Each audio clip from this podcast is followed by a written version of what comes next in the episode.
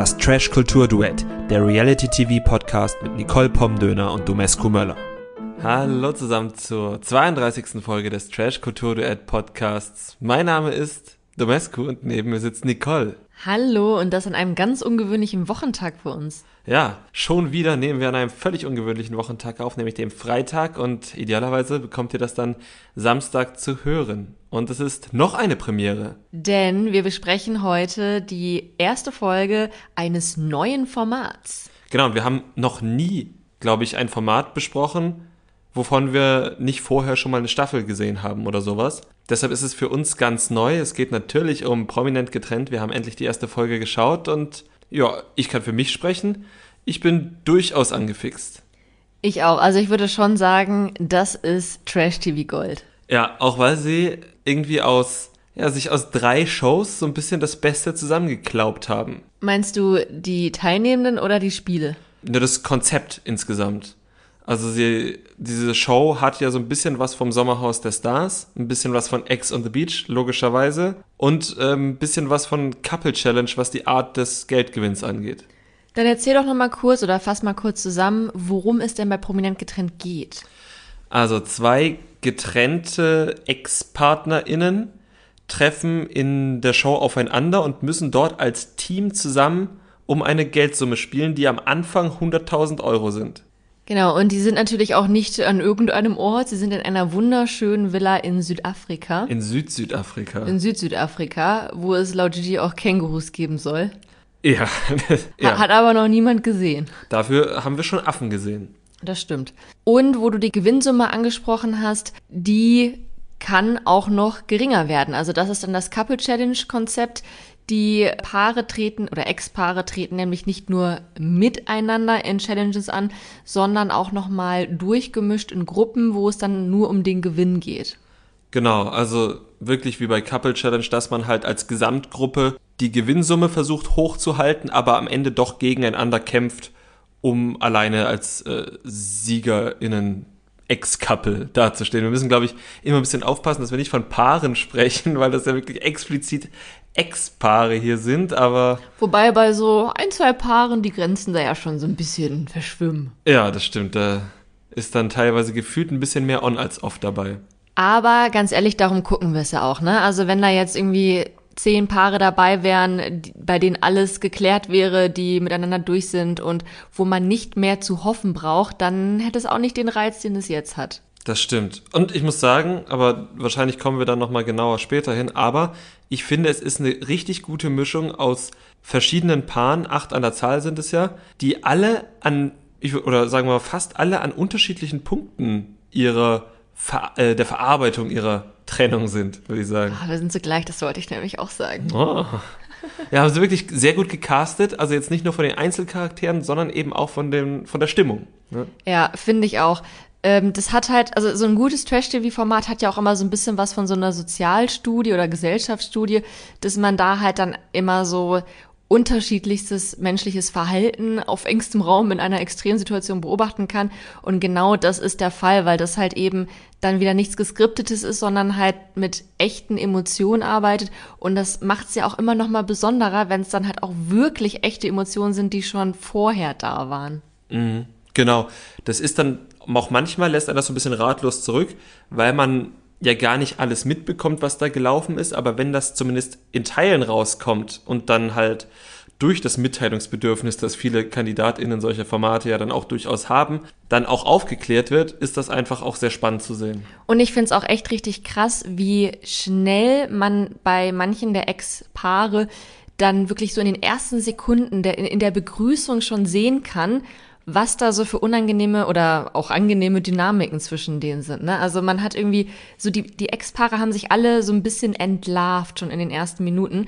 Aber lass uns doch einmal besprechen, welche Paare denn überhaupt drin sind. Fangen wir doch mal an mit den ersten, die ins Haus gekommen sind. Oh ja, als allererste Person, die, glaube ich, zu sehen war und auch vorgestellt wurde, haben wir, glaube ich, Jenny Elvers. Wir kennen sie, sie ist Schauspielerin, sie ist Moderatorin und sie ist die Mutter von Paul Elvers, der bei Kampf der Reality Stars war. Und leider als erstes rausgeflogen ist. Und leider als erstes rausgeflogen ist. Und sie ist die Ex-Freundin von Alexander Jolik, der wiederum der Vater von Paul Elvers ist und äh, in der ersten Big Brother Staffel war, ohne Promi, sondern der wirklich ersten Big Brother Staffel wo Slatko und Jürgen drin waren, wo ja da offenbar, wie wir jetzt in den einzelnen Einspielern noch gesehen haben, Fans vor dem Container standen, wenn die Leute da ausgezogen sind. Also an die Staffel kann selbst ich mich noch erinnern. Also ich war ein Kind, ich war noch sehr jung. Ich muss sagen, du warst neun. Ja, ja aber ja. ich habe es auch sehr gefeiert. Also wenn ich die Möglichkeit gehabt hätte, hätte ich da auch vor dem Container gestanden. Und ähm, ja, Alex war kein Teil des großen Bruders für Slatko oder Jürgen, aber der war schon auch ein prägnanter Typ, ne? Mhm, fand Jenny Elvers ja dann auch. Die hatten, haben sie dann erklärt, eine kurze Liaison und aus der ist eben Paul entstanden. Genau, aber Alex hat sich da jetzt irgendwie nicht als äh, besonders vorbildlicher Vater hervorgetan. Er hat dann irgendwie, also wenn man jetzt Jenny glauben kann, das ist ja immer so die eine Seite der Geschichte, er hat da ja, er hat das ja so ein bisschen ausgespart, hat er dann über die Bildzeitung mit ihr Schluss gemacht, als sie schwanger war und hat dann dem Kind jetzt auch nicht so viel Aufmerksamkeit geschenkt, erst als er 14 war. So klang es tatsächlich, genau. Aber irgendwie, als die beiden dann aufeinander trafen, hatte man den Eindruck, dass der große Groll vorbei ist und sie jetzt durchaus Interesse haben, sich grundsätzlich erstmal freundschaftlich auf einer neuen Basis kennenlernen zu wollen. Das fand ich auch super spannend, wie Jenny dann selber meinte, dass es für sie jetzt so interessant ist, jemanden neu kennenzulernen, den sie eigentlich schon kennen sollte. Ja. Und ich glaube, bei denen ist halt echt der Vorteil, dass das schon so lange her ist, dass halt auch das Kind inzwischen erwachsen ist, dass Paul ja auch wirklich zu beiden Elternteilen eine, glaube ich, ganz gute Beziehung hat, dass er, wie du halt schon gesagt hast, dann kein Groll ist. Und um das schon mal dann vorwegzunehmen, die sind jetzt aus dieser Folge tatsächlich für mich auch eins der Top-Paare gewesen. Mhm. Einfach weil die das halt irgendwie so nicht so ernst genommen haben, immer eine gute Laune hatten, auch das Spiel dann mit Humor genommen haben und so wirken, als würden sie sich halt erstmal so ganz offen drauf einlassen. Mhm. Ich frage mich auch manchmal, wie Paul Elvers jetzt diese Folge sehen würde, weil klar, der versteht sich mit beiden Elternteilen, aber ich glaube, der hat sie noch nie so harmonisch zusammengesehen. Oder? Ja, ich glaube, das, das muss schon strange sein. Äh, es ist, äh, Hofft man dann auch, dass die sich dann irgendwie wieder einander vergucken? Es befürchte, glaube ich nicht, weil ich meine, er kennt sie überhaupt nicht als Paar, oder? Nee. Also, kann ich mir nicht vorstellen. Aber ist äh, interessanter Gedanke. Ja, ich bin auch sehr gespannt, was man von den beiden noch so zu sehen bekommt, wie das dann so weitergeht. Ähm, noch glaube ich jetzt aber auch nicht an ein Liebes-Comeback. Ich, ich würde überhaupt nie daran glauben. Ich frage mich nur, ob da vielleicht noch mal im Laufe der Staffel irgendwas aufbricht, wo jetzt offen vordergründig kein Groll ist, wo da aber vielleicht doch noch mal irgendwas aufbricht, weil da halt eine Verletzung drin war. Ja, Jenny meinte ja auch, dass das irgendwie eine ganz gute Möglichkeit wäre, um noch mal Altes irgendwie glatt zu ziehen und ja, könnte schon sein, ja. Naja, kommen wir zum nächsten Paar. Ex-Paar. Ex-Paar, pardon. Lena und Robin. Hm, ja.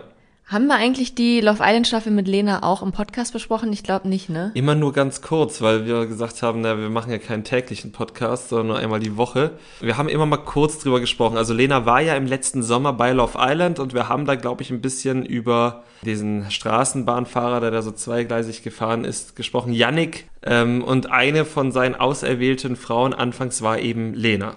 Und außerdem war Lena noch, ich glaube, dann im Jahr davor mit Robin bei Temptation Island. Zwei Jahre davor, Oder das zwei war die Jahre erste davor. Staffel. Mhm. Ja, stimmt.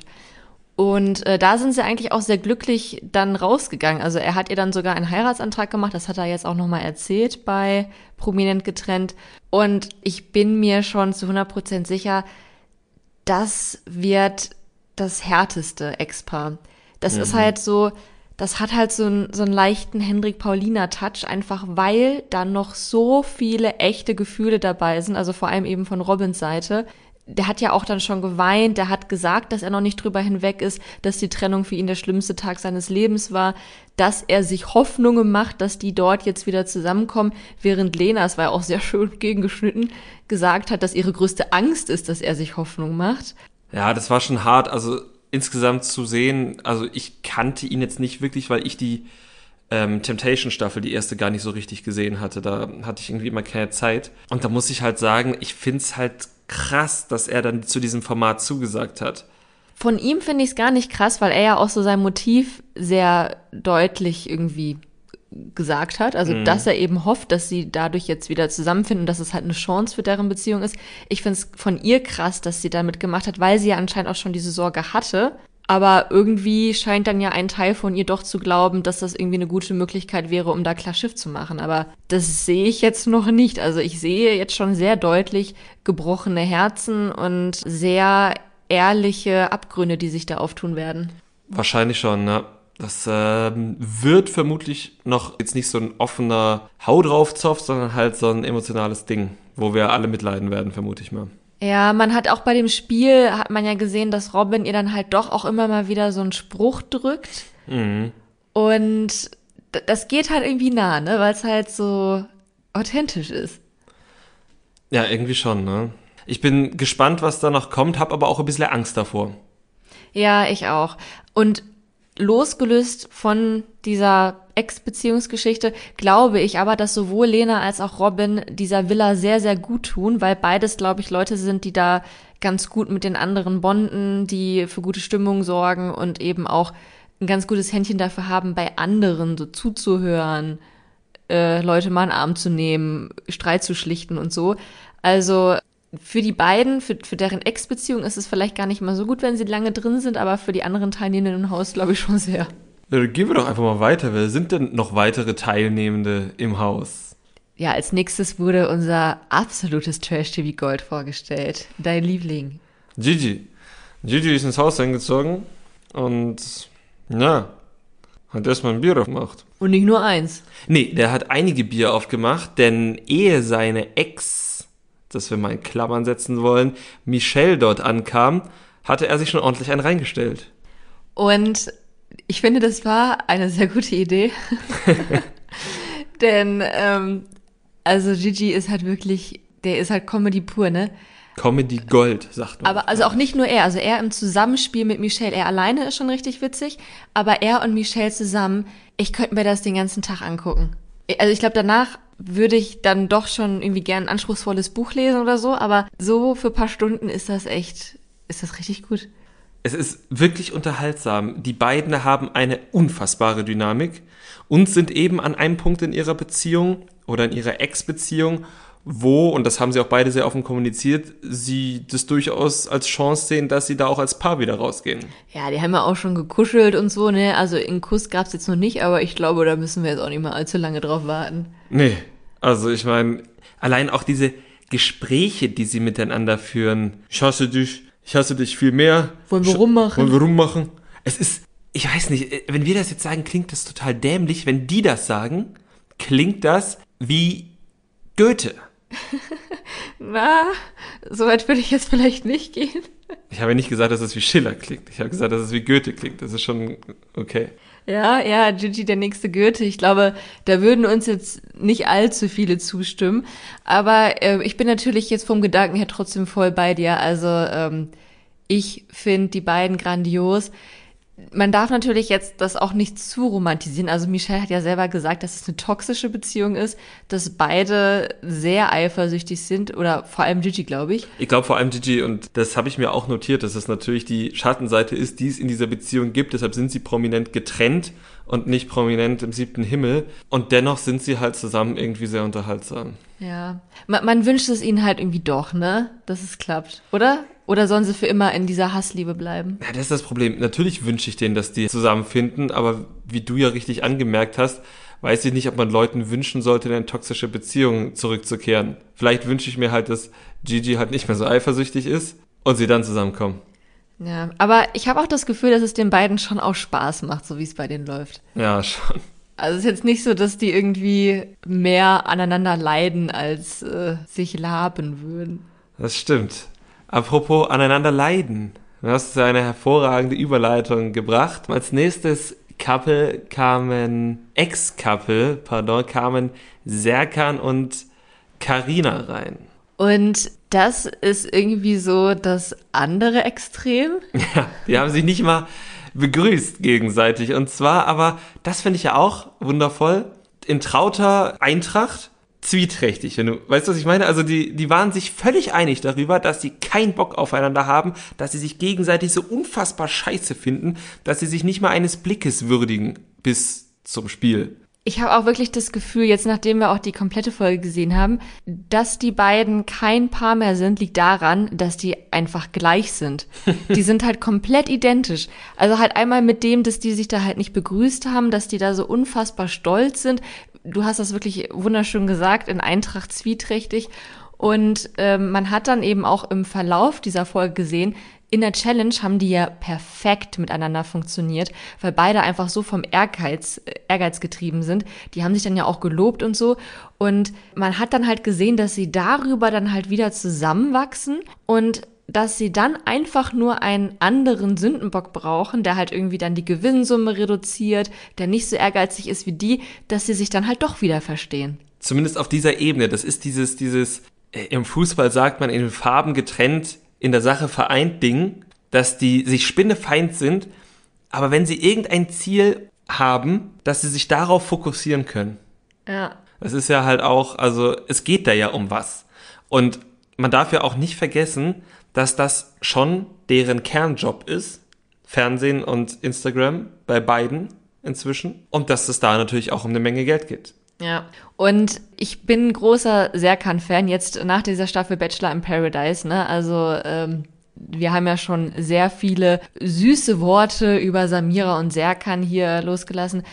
Ich muss aber sagen, also halt so schnell, wie er und eben auch Karina dann darüber gesprochen haben, doch eine gemeinsame Taktik zu finden, um die anderen zu täuschen, dann denke ich halt auch, dass so dieses Ganze mit Karina, dass die beiden das halt schon ganz bewusst zu inszenieren wissen. Also ich glaube nicht, dass die sich vorher abgesprochen haben, dass die, ich glaube, dass die wirklich nicht miteinander gesprochen haben, aber dass sie eben auch genau wissen, welche Wirkung das hat und ähm, dass die halt einfach schon wissen, wie die eine gute Show machen. Definitiv. Das sind ja beides Profis, würde ich jetzt mal so sagen. Und ich hatte ja auch auf jeden Fall gelesen, dass Serkan zumindest mit Samira lange darüber gesprochen hat, ob er an diesem Format teilnehmen soll, weil ja auch klar war, dass es mit Karina sein wird, so wie ich es gelesen habe. Genau, und da einmal als Hintergrund, also das wurde wohl kurz nach Bachelor in Paradise aufgenommen, also wo Serkan und Samira schon zusammen waren. Genau, und es gab auch wohl das Gespräch drüber und deshalb ist halt auch die Frage, inwiefern man da mit Carina im Vorfeld gesprochen hat. Ich bin da aber auch bei dir, dass ich glaube, dass sie nicht gesprochen haben, sondern dass, wie du gesagt hast, sie so gleich sind, dass sie im gleichen Moment sich so hassen und sie hassen sich auch immer noch, da bin ich mir hundertprozentig sicher, aber dass sie gemerkt haben, sie haben sich ja auch am Anfang beim Spiel hundertprozentig noch gehasst, aber sie haben während des Spiels gemerkt, dass das nur zusammen geht und dass sie dann beide diese Taktik im Hirn entwickelt haben, wie es dann gehen kann. Also da bin ich auch völlig bei dir, dass die da das intuitiv zusammen gegen alle lösen wollen. Ja. Man hat jetzt auch im Teaser irgendwie gesehen, dass Serkan Kamira da, äh, Carina da irgendwie in Schutz nimmt vor, ich glaube, Sarah Joel. Es könnte natürlich auch einfach irgendwie clever zusammengeschnitten sein, aber. Über den Schnitt müssen wir sowieso nochmal reden. Aber ja, also ich habe auch in den letzten Formaten immer wieder die Erfahrung gemacht, also bei den großen Formaten, die im Fernsehen kommen, Sommerhaus, Bachelor und so weiter, dass da teilweise Sachen angeschnitten werden in den Vorschauen, die am Ende gar nicht so sind. Also das, bei Are You the One und Couple Challenge schneiden sie nur einfach immer die komplette Folge so zusammen, dass man schon weiß, was passiert und die eigentlich gar nicht mehr schauen muss. Äh, und da ist es auch nie aus dem Zusammenhang, finde ich. Aber bei den großen Sachen wie Bachelor, Sommerhaus und so, da schneiden sie Sätze raus und du denkst dir eine Geschichte daraus und das war völlig im anderen Kontext. Ja, stimmt. Also vielleicht bin ich ihm auch auf den Leim gegangen. Aber wir werden es nächste Woche sehen. Aber auf jeden Fall wird es zu einem Streit kommen, an dem durchaus auch Serkan beteiligt ist. Bevor wir dann zu den nächsten vier Ex-Paaren kommen, lass uns doch noch einmal über das Haus sprechen. Also das haben wir dann ja gesehen, als eben diese ersten vier Ex-Paare eingezogen sind. Dann gab es dann auch so Rundführungen und so. Was ist denn das für ein Haus, in dem sie wohnen? Ist das jetzt so Sommerhaus der Stars mäßig oder wie würdest du das beschreiben? Nee, es ist sehr hochwertig, würde ich jetzt sagen, der sich nicht mit Interieur so gut auskennt, aber es ist schon, schon schick. Gigi hat gleich irgendeine komische Schale unter die, unter die Lupe genommen und ja, was halt Sommerhaus der Stars mäßig ist, ist, dass mehrere Leute in einem Raum schlafen und dass es auch Doppelstockbetten gibt. Tatsächlich. Was die Besonderheit ist, die Ex-Paare müssen in einem Bett zusammenschlafen. Und zwar in einem 1,40-Bett. Manche Betten sind 1,40, hat er gesagt, manche sind auch 1,60. Zum Beispiel das, wo Markus und Maike und Serkan und Carina hätten schlafen sollen. Die waren, glaube ich, bestimmt 1,60 Betten, aber es gab auch schmalere. Hm. Also wir Domescu und ich, wir schlafen auch in einem 1,40 Bett und unsere Freunde belächeln uns immer dafür und sagen, warum zur Hölle holt ihr euch kein größeres Bett? Aber ich finde, wenn man sich mag, kann man hervorragend in einem 1,40 Bett schlafen. Ja, ich finde, man könnte auch, wenn man sich nicht so mag, ganz passabel in einem 1,40 Bett schlafen, oder? Ich glaube, Sarah Joel und ähm, Dominik, die hatten auch irgendwie so eine, so eine Kissenwand zwischen sich aufgebaut oder zumindest zwischen ihren Köpfen. ah, so eine Temptation Date. Ja. Ah, okay. Ich finde auch, dass, also, natürlich ist es schöner, in einem 1,40 Bett zu schlafen, wenn man sich mag, aber ich finde, man kann auch ohne versehentlich Sex zu haben, wenn man sich nicht mag, in einem 1,40 Bett zusammen schlafen. Oder? Ja, ich, Also- ich glaube, das, das kann man Das geht, ja. hervorragend. ja. Carina und Serkan wollten trotzdem unbedingt beide nicht in einem Bett miteinander schlafen, also oder nebeneinander schlafen. Ähm, das war halt auch nochmal so ein, so ein kleines Theaterstück. Ne? Da hast du auch genau gesehen, wie gleich die ticken, weil sie natürlich kein Wort miteinander gesprochen haben und beide wollten dann ganz dramatisch irgendwie auf dem Boden schlafen, aber wollten dann auch nicht dann der oder diejenige sein, der den anderen auf dem Boden schlafen lässt. Und ja, am Ende haben sie dann halt getrennt geschlafen. Äh, Serkan hat sich das Sofa unten genommen, sah auch sehr gemütlich aus und Karina hatte dann oben das Bett, hat sich dann nicht daneben gelegt, neben das leere Bett. Das, wäre auch wirklich lächerlich gewesen. Dann sprechen wir doch einmal über die nächsten vier Ex-Paare. Das waren dann ja die, ich würde jetzt mal vorsichtig sagen, etwas unbekannteren. Ja, ich glaube, da trittst du niemandem auf die Füße. Ähm, wir haben da Doreen Dietl, die ihres Zeichens mal im Dschungelcamp war, Schauspielerin. Sie hat in der bayerischen Telenovela Dahorm ist Dahorm mitgespielt, in der auch Bayerns Ministerpräsident Markus Söder mal einen Gastauftritt hatte. Nur so. Der müsste mal in so einer Show mitmachen. Der müsste man so einer Show mitmachen. Vielleicht ja seine Tochter. Seine Tochter ist doch irgendwie auch Influencerin. Oh. Ähm, aber das recherchiere ich nochmal nach. Da hatte ich nur so mal am Rande was gelesen. Aber jedenfalls Doreen Dietl. Doreen Dietl war mit ihrem Ex-Freund oder ist mit ihrem Ex-Freund ähm, Patrick? Ja. Patrick dort? Der coolste Typ aus ganz Deppendorf oder Deggendorf. Deggendorf. Ah, Und zwar war das aber vor 25 Jahren. vor 30 Jahren. vor 30 Jahren, als Doreen und Patrick zusammen waren. Heute ist er nicht mehr ganz der, der coolste Tipp von Deggendorf. Das ist übrigens angeblich in Unterbayern. Äh, Niederbayern. Unterbayern gibt's gar nicht. Niederbayern. Und äh, die machen grundsätzlich auch erstmal einen freundlichen Eindruck, die beiden, oder? Ja, auf jeden Fall. Die verstehen sich auch super, haben eine liebevolle Beziehung. Allerdings sind, also ich kann die als Ex-Paar nicht so ganz ernst nehmen, was natürlich eigentlich Quatsch ist, weil sie waren vor 30 Jahren mal drei Jahre zusammen. Es war halt so eine Jugendliebe-Story, aber es ist halt eben 30 Jahre her und sie haben sich auch so ein bisschen in Widersprüchen verstrickt. Also auf der einen Seite hieß es andauernd, sie haben sich jetzt seit 15 Jahren nicht gesehen. Auf der anderen Seite hatte Patrick dann aber im Auto gesagt, dass er jetzt ähm, Doreen erst im letzten Sommer getroffen hat. Also irgendwie scheint es dann doch Kontakt zu geben. Und Vielleicht war das ja auf der Kirmes in Deggendorf, haben sich nur einmal gewunken. ja, das kann auch sein. Und, und da haben sie dann gesagt, ah, komm, wir machen mal zusammen bei Prominent getrennt mit. Auf der Kerwa haben wir prominent getrennt, klar gemacht. Also ich finde, die beiden funktionieren halt hervorragend so als ja, so alte Bekannte oder alte Freunde halt irgendwie. Aber da, ja, also vielleicht bin ich da auch irgendwie unfair, weil es halt einfach nicht so frisch ist. Aber da ist halt, da ist jetzt nichts mehr, was irgendwie aufbrechen könnte. Ne? Allerdings hatten sie ja schon ein sehr cringes Gespräch mit, ah, früher hast du ja die Strumpfhose vom Leib gerissen. Und genau dafür sind sie halt da. Das sind die für die cringen Geschichten, was Anfang der 90er passiert ist. bei denen Markus dann so lüstern lachen kann. Ja, Markus, der nächste, den wir äh, vorstellen müssen. Wir haben nämlich unser altes Temptation Island Paar äh, Markus und Maike. Wir erinnern uns, Maike, die von sich sagt, sie ist verrückt.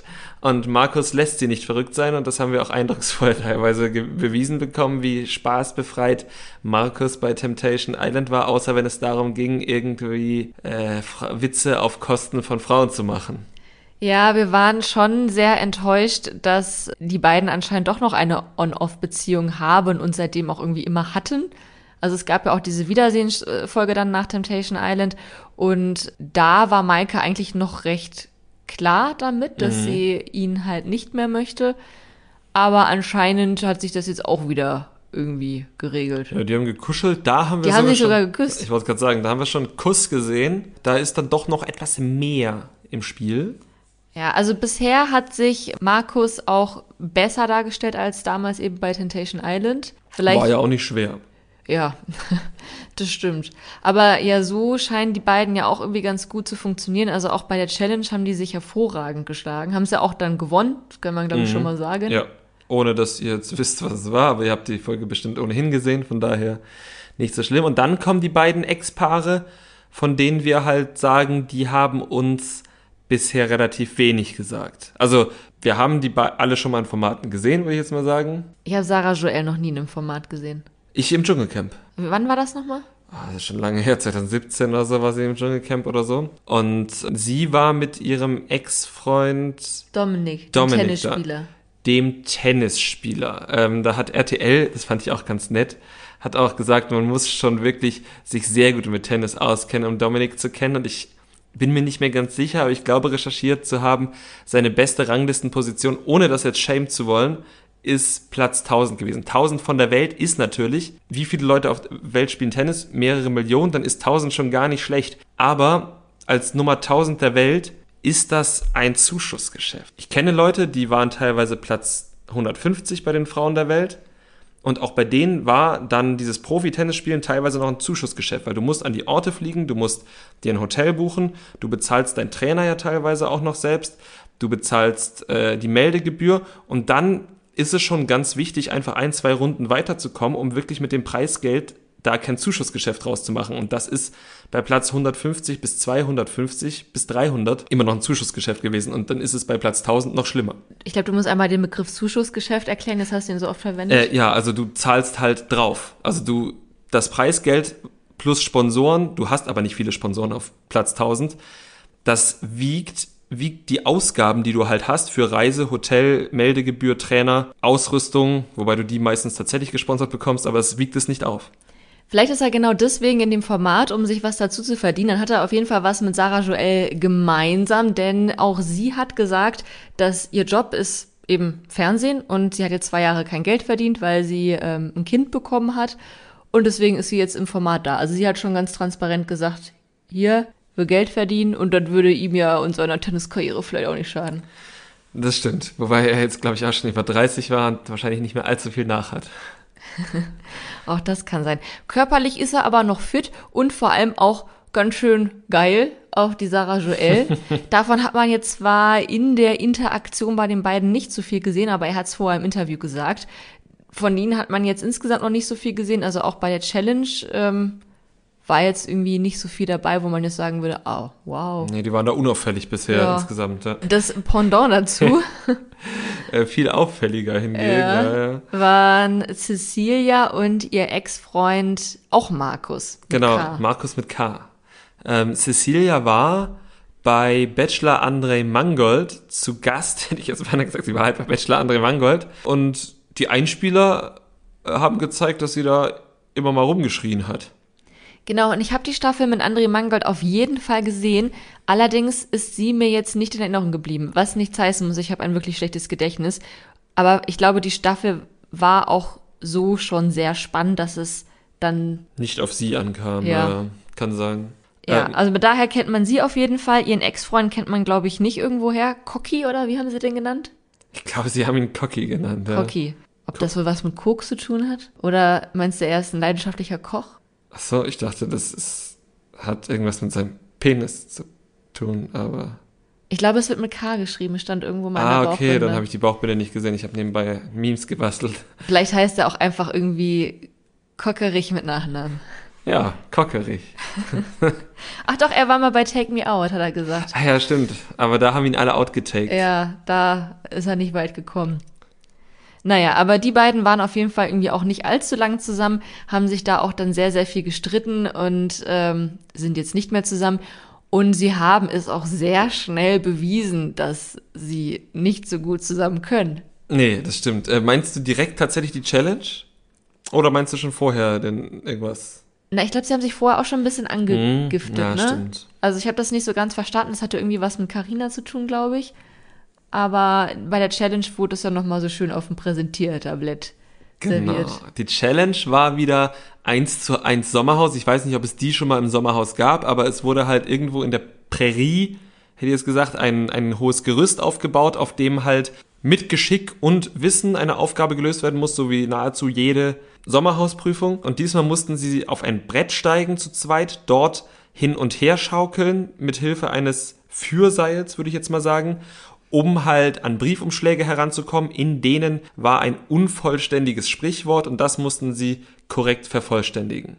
Wen, wer hat es denn am besten gemacht bei der Challenge? Meinst du jetzt die Übung oder insgesamt? Weil wer die gewonnen hat, hast du ja schon erzählt. Maike und Markus. Wer war denn für dich äh, Sieger oder Siegerin der Herzen?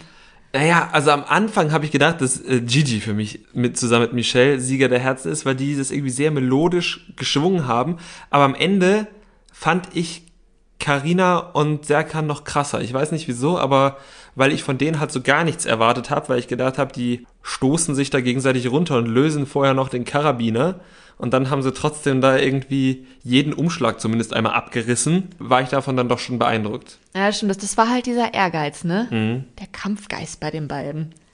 Ja, aber bei Gigi war der Ehrgeiz ja eben auch sehr groß. Der hat da auch geschwungen und hatte auch. Der hat sogar gekotzt, weil er angeblich hier Anstrengung, aber es war halt 100 pro der Kater, ne? Die haben halt am, also er war halt einfach betrunken am Abend zuvor. Der musste dann in mehrere Metern Höhe da rumschwingen auf einer Schaukel. Der hat halt gekotzt, weil er verkatert war. Aber anstrengend war es hundertprozentig auch. Ja, also, aber ich glaube, nüchtern hätte er nicht unbedingt gekotzt. Das stimmt. Und er war auch wirklich sehr kreativ, was die Auslegung der Sprichworte anging. Ja, das stimmt. Was war, was war dein Liebling? Hast du da, hast du einen Liebling? Der Penis stinkt vom Kopf her. Ja, aber ist er noch als vorher, als Michelle ihn gefragt hat, weißt du überhaupt, was ein Sprichwort ist? Da hat er dann gedacht, ja, dann präsentiere ich euch mal eins. Und er hat halt gesagt, wenn der Schwefel fällt, fällt der Nebel. Und ich finde, ich weiß noch nicht ganz, was es bedeutet. Ich muss mir noch mal irgendwie Gedanken drüber machen.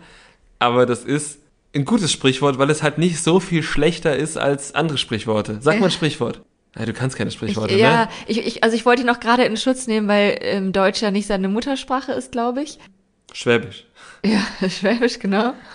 Oder ist Deutsch dann Ich will jetzt auch nicht irgendwie despektierlich sein. Ich also weiß es nicht. Also er ist viel in Italien und spricht auch Italienisch. Ich habe folge ihm ja sehr intensiv auf Instagram und er hat auf jeden Fall italienische Family. Ich weiß halt nicht, was zu Hause gesprochen wird, aber ich kann mir schon vorstellen, dass er zweisprachig aufgewachsen ist. Ja, also bei mir ist Deutsch die Muttersprache, aber ich komme aus einem Elternhaus, ähm, bei dem Deutsch eben nicht die Muttersprache meiner Eltern ist.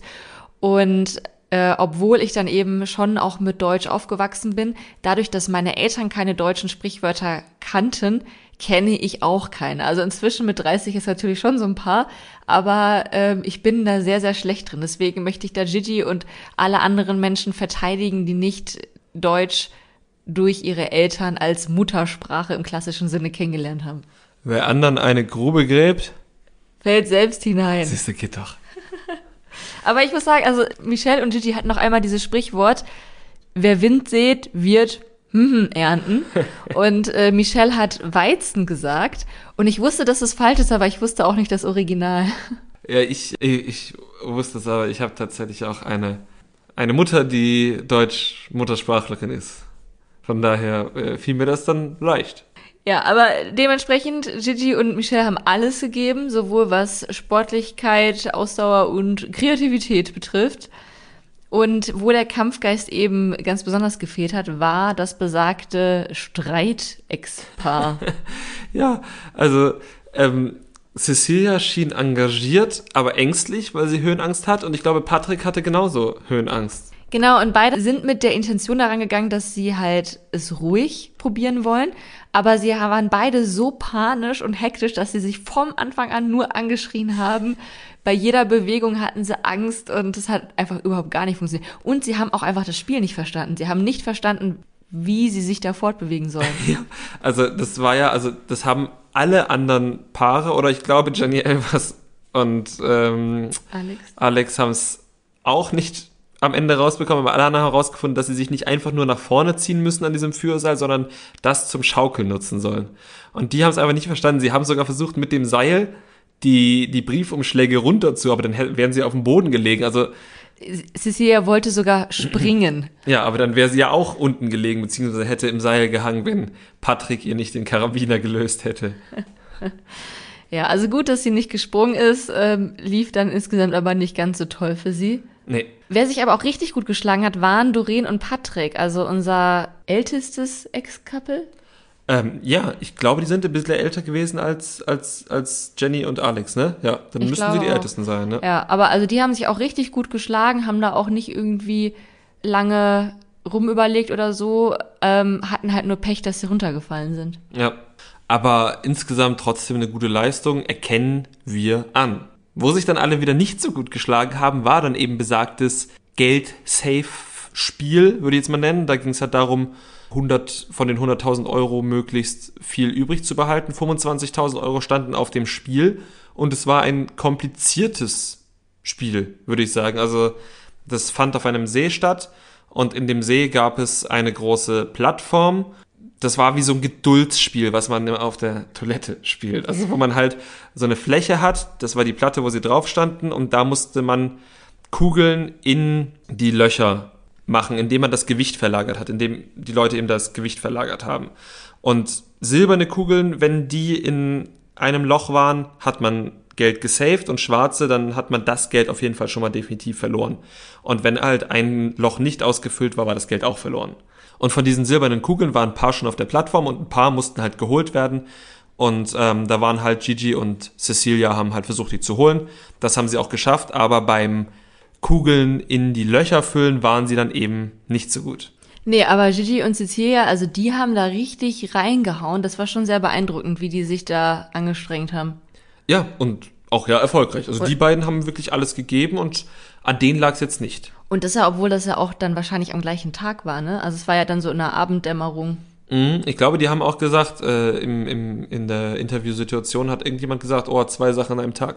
Hättest du das Spiel gerne gemacht? Oder welches hättest du lieber gemacht? Das erste?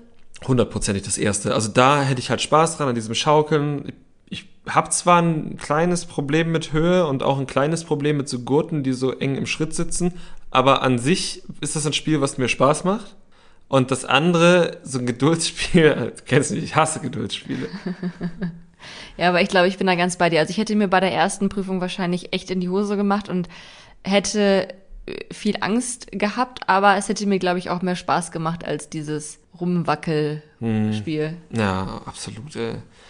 Jedenfalls ging es nicht so gut aus. Sie haben zwar tatsächlich zwei silberne Kugeln in Löcher bekommen, allerdings nur in nicht sonderlich wertvolle Löcher. Also haben sie 22.500 Euro verloren gleich beim ersten Versuch. Ja, und dann sind nur noch 77.500 Euro übrig nach Adam Riese. Das sagt man so, das ist auch ein Sprichwort. Nach Adam Riese Okay. sagt man, wenn man Matheaufgaben löst. Hätte ich jetzt nicht gewusst. Wären wir wieder beim Thema. Ja. Äh, Die anderen Teilnehmenden haben jetzt nicht ganz so begeistert darauf reagiert, dass 22.000 Euro futsch sind.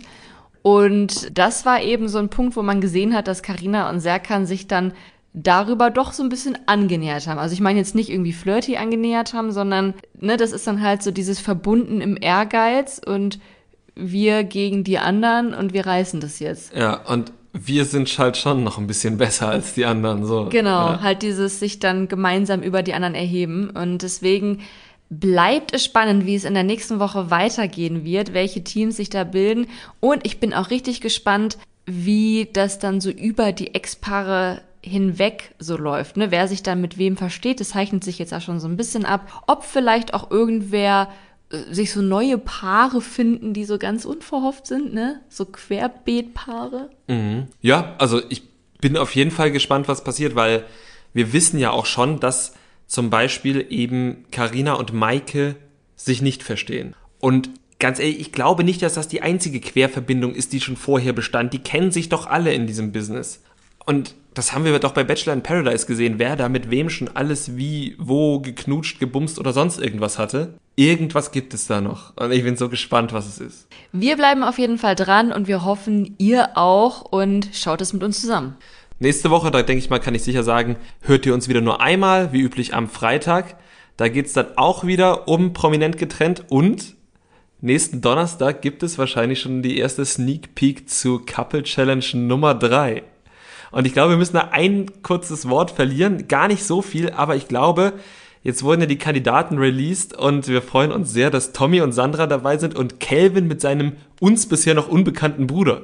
Und nicht nur die, sondern es sind auch noch äh, Laura und Victoria. Victoria von äh, der Are You the One Staffel, Staffel mit dem Fake Husky genau. drin. Und natürlich auch noch ähm, Georgia und Olivia von der ersten Ex on the Beach Staffel. Genau, und äh, wo wir gerade über Querverbindung gesprochen haben, Georgia war diejenige, die mit dem Typen was am Laufen hatte, der sich dann aber in Michelle verguckt hatte. Nee, andersrum. Es, Ach nee, er war der Ex von Michelle und Genau. war deswegen in dem Format. Ja, und Der, wurde der Poolklammerer. der Poolklammerer und wurde von Gigi immer auf die hat doch beides nackt gemacht, weil er immer so eine hohe Stimme gehabt hat. Wie hieß der denn nochmal? Der Poolklammerer. Und der Poolklammerer, ohne Scheiß, ich weiß nicht mehr, wie hieß, ich glaube, er hieß Max. Kann sein, dass Ja, der doch, Max ja, hieß. hieß Max, ja. Der Poolklammerer hatte nach der letzten Love Island Staffel hat er sich immer mit dieser Sarah gezeigt, die am Anfang bei Love Island in der letzten Staffel drin war und dann aber relativ schnell rausgeflogen ist, die diese Luxusgirl war und vorher schon bei Heidis äh, bei Sylvies Supermodel Ah, und die war doch mit. Lena in der Staffel. Die war mit Lena in der Staffel. Das ist doch mal ein Full-Circle-Moment. Ich hoffe, ihr konntet uns überhaupt folgen. Ich konnte uns selbst nicht so ganz folgen, aber ihr merkt, das ist ein Dorf. Vielleicht malen wir euch das auf, aber es ist eigentlich völlig unerheblich, weil die Personen sich nicht gegenseitig begegnen. Aber für unsere Folge ist es ein kleiner Full-Circle-Moment und ich denke, schöner können wir nicht enden, außer natürlich mit dem Hinweis auf Instagram, wo wir immer Memes und vielleicht auch lustige Karten, wer jetzt wen kennt, posten. Und natürlich die Bitte, wenn ihr uns auf Apple Podcasts oder auf Spotify hört und euch gefällt, was wir so von uns geben, dann lasst uns doch eine gute Bewertung da oder bei Spotify ein paar Sterne. Das äh, erhöht unsere Sichtbarkeit und verhilft vielleicht noch mehr Leuten dazu, das, was wir so sagen, zu hören. Und in diesem Sinne, einen schönen Abend, schönen Tag, gute Nacht. Gute Nacht, bis dann. Das Trash Kultur Duett, der Reality TV Podcast mit Nicole Pomdöner und Domescu Möller.